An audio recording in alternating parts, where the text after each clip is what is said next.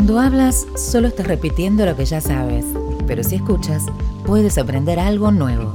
Dalai Lama. Entendemos a la gestión del conocimiento y a la transformación digital como un proceso de cambio cultural que requiere de metodologías ágiles para acompañar los procesos de trabajo. Mi nombre es Natalia Hittelman y esto es Manager Experience, el podcast de datos claros sobre los procesos de escucha del cliente en la mesa de decisiones de negocio.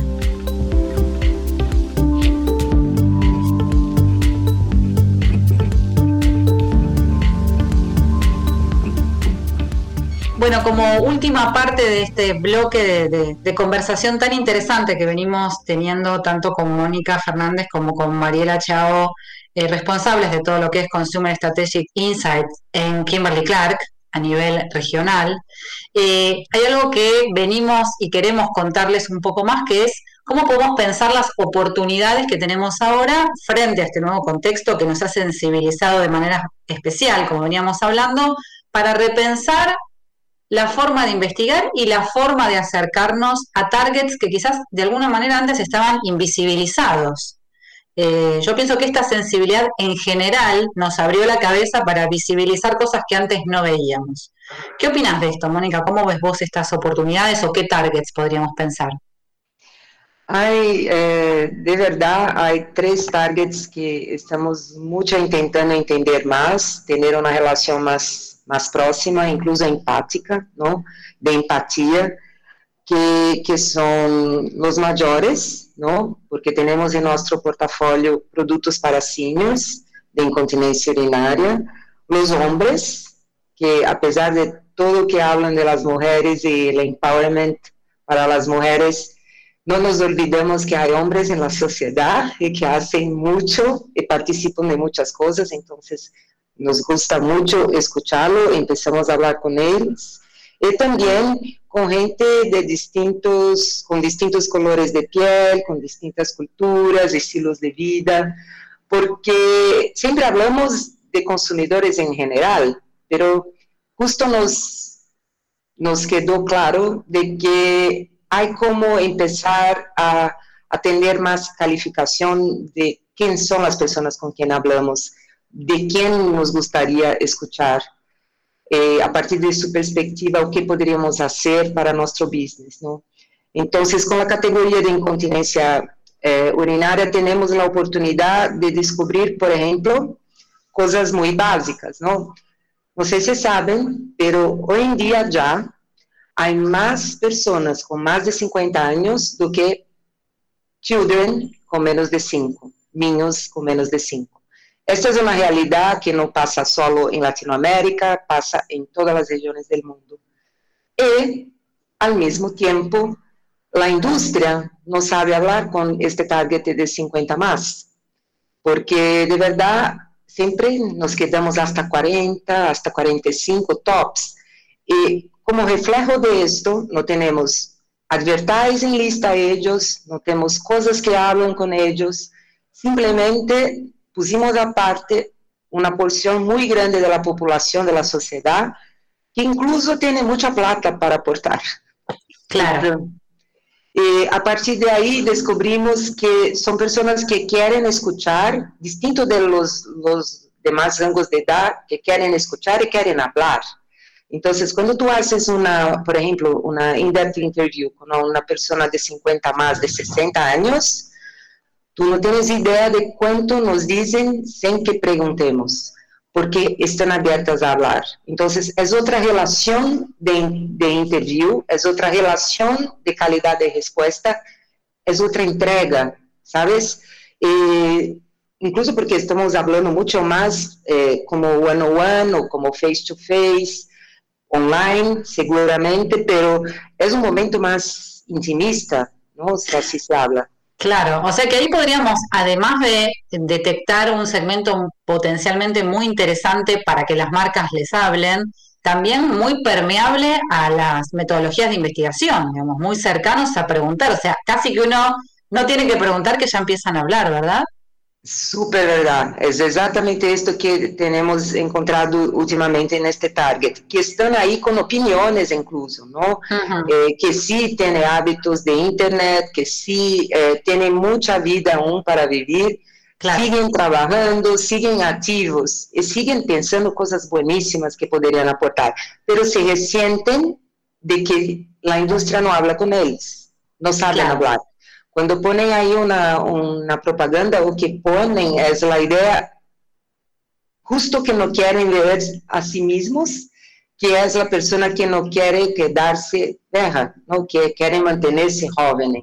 Entonces hay mucho que aprender con este target, por todo que, que hablé, y, tenemos hablado con ellos de una manera muy empática, además de todo de nuestro portafolio, también para tener un entendimiento de qué piensan, cómo viven, qué opinan, y tiene opinión a todo. Es una descubierta increíble, de verdad. A los hombres, yo creería que hay una importancia también de entender que no es siempre que no tiene un rol definido en, en, en cuidados de casa, en cosas que podrían pasar, porque hay una importante contribución que hacen y que se desarrolla. ¿no? estamos aún en el principio de entenderlos mejor, pero solo de ponerlos ya como targets para interview, ya se queda muy relevante y descubiertas muy buenas. Esto estamos hablando en varias categorías de nuestro portafolio. O sea, aparecen insights eh, de la masculinidad o de los hombres eh, no necesariamente masculinos, bueno, ya se abren muchos aspectos, este, en relación a cosas que antes quizás ni se los consideraba también para entender cómo es su hábitat en el hogar o en el cuidado de la familia, en el cuidado de los hijos, ¿verdad? Total, es exacto esto que pasa. Y ellos tienen mucho que hablar y de verdad yo creería que hay una parte equivocada desde la industria de no escucharlos solo los escuchamos en categorías de producto que, por ejemplo, no hace parte de Kimberly como de cuidado de cuidado íntimo, ¿no? De perfume, de, de, cosas más, de algo de comida, algo de beer, ¿no? De cerveza, categorías más masculinas. Pero cuando tú pones este, este hombre a hablar de categorías que antes veíamos solo como femenina, tú crees es una sorpresa increíble de buena. Entonces hay muchas cosas, incluso para el mindset de la corporación, ¿no? Claro. que es necesario escuchar. Y para las distintas eh, culturas y distintos colores de piel, una de las cosas que empezamos a hablar en el año pasado se fuera que de verdad nunca pusimos esto como parte de, tú tienes ahí los screeners, ¿no? ¿Qué edad tienes? ¿Dónde vives? ¿Cómo es su familia? Eh, cómo es su clase social, ¿no? Todas las preguntas que vienen a partir de ahí. Pero nunca nos preguntamos de verdad qué, qué cultura o qué, qué, color de piel o qué estilo de vida tú tienes. Y ya sabemos que ese es un tema de la sociedad también. Entonces, empezamos a poner en nuestro screen no para filtro, no es de, de sacar personas que no están, pero mucho más para entender el profile de las, las personas que están en la encuesta, cómo es. Y de ahí empezar a hacer algo. Y de ahí empezar a entender si hay distinción. Porque en la sociedad sí existe, sabemos, pero no sabemos de verdad. Si nos preguntan cuál es el profile de colores de piel dentro de alguna de nuestras marcas, nunca hemos preguntado, no estaba ahí. E não sabemos se isto se, se vai revelar como algo relevante ou se isto vai passar só como um profile, assim, tal como lo ves por rango de idade, por exemplo. Pero claro. é um aprendizagem distinto e já nos traz um mindset um pouco distinto também, porque tu lo ves mais aberto, mais como um pertencimento da sociedade mais amplo. ¿entiendes? Totalmente. El otro día me pasó, voy a dar un ejemplo local, vi una publicidad en la calle de un artefacto para prevenirte del monóxido de carbono, que es lo que el gas emite en las estufas si tú estás mal colocadas o no tienes buena ventilación y tú puedes morirte. ¿sí? Cuando lo vi, vi a una mujer hermosa, delgada, toda rubia, con su hijita toda rubia, en una cama toda blanca. Yo dije, ¿Qué pasó? O sea, no se entendió nada. En general, las estufas mal colocadas o que no tienen una buena ventilación pertenecen a sectores medios bajos o bajos.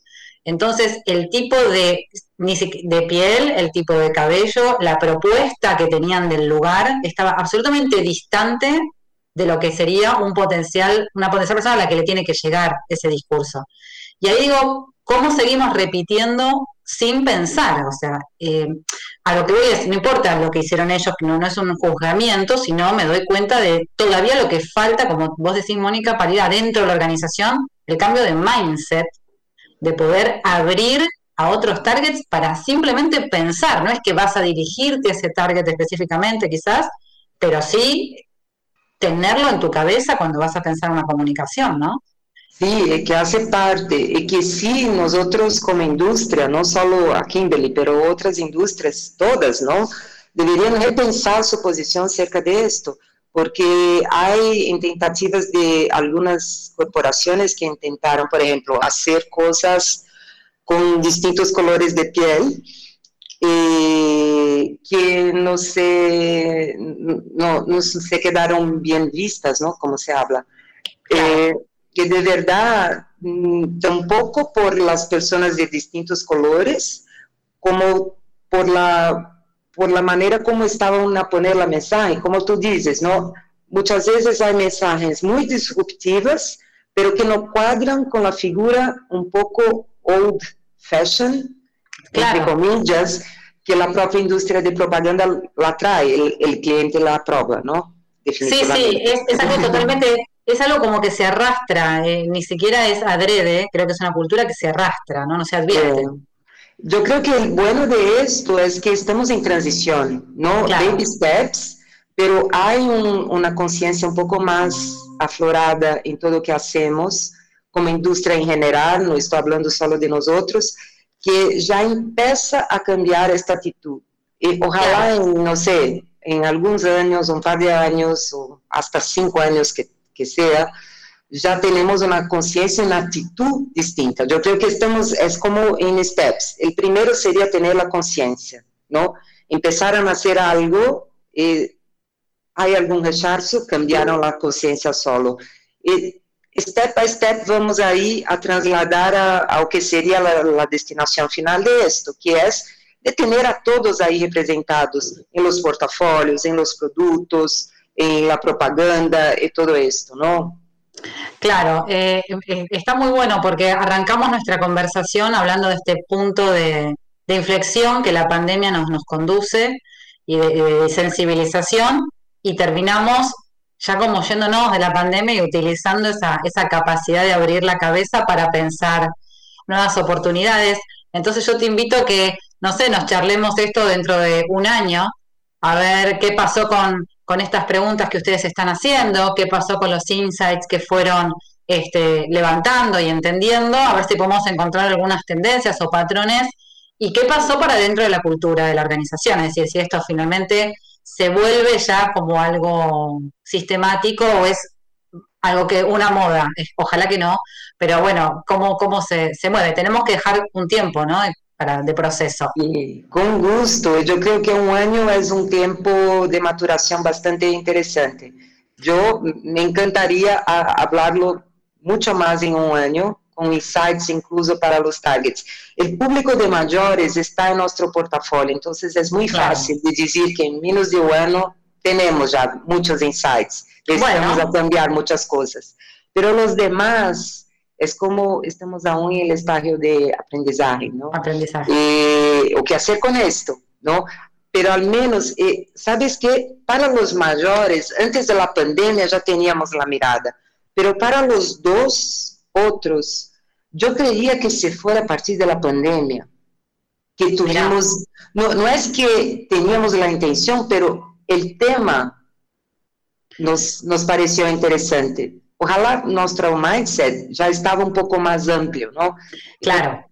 Me gusta ver lo positivo de la pandemia, porque hay de verdad muchas cosas negativas y esto no hay como decir que no, pero hay también muchas cosas positivas y una de ellas sí. es un poco esto, ¿no? Una mirada más humana para la vida dentro de las industrias, dentro del, del mindset de business que todos nosotros tenemos. Entonces, yo creería que en un año sí, me encantaría. Ya ponemos ahí 28 de abril de 22. Hablemos una vez más para actualizarnos del tema. Totalmente, me parece muy bueno. Ya, nosotras que somos ejecutivas ya lo estamos calendarizando, pero bueno, este, bueno, les agradezco muchísimo tanto a Moni como a Mariela este, este tiempo que nos dedicaron. Nos fuimos armando nuestra agenda porque en el día a día es difícil encontrar los espacios, así que los invitamos a todos a poder eh, escucharnos, eh, replicarnos en las redes y nos seguimos encontrando. Muchísimas gracias.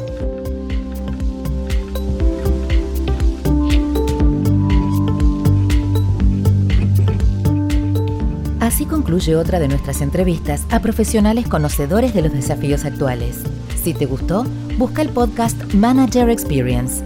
Nos encontrás en LinkedIn, Datos Claros o a la cuenta de su directora Natalia Gittelman, como así también en tus plataformas preferidas. Nos seguimos escuchando.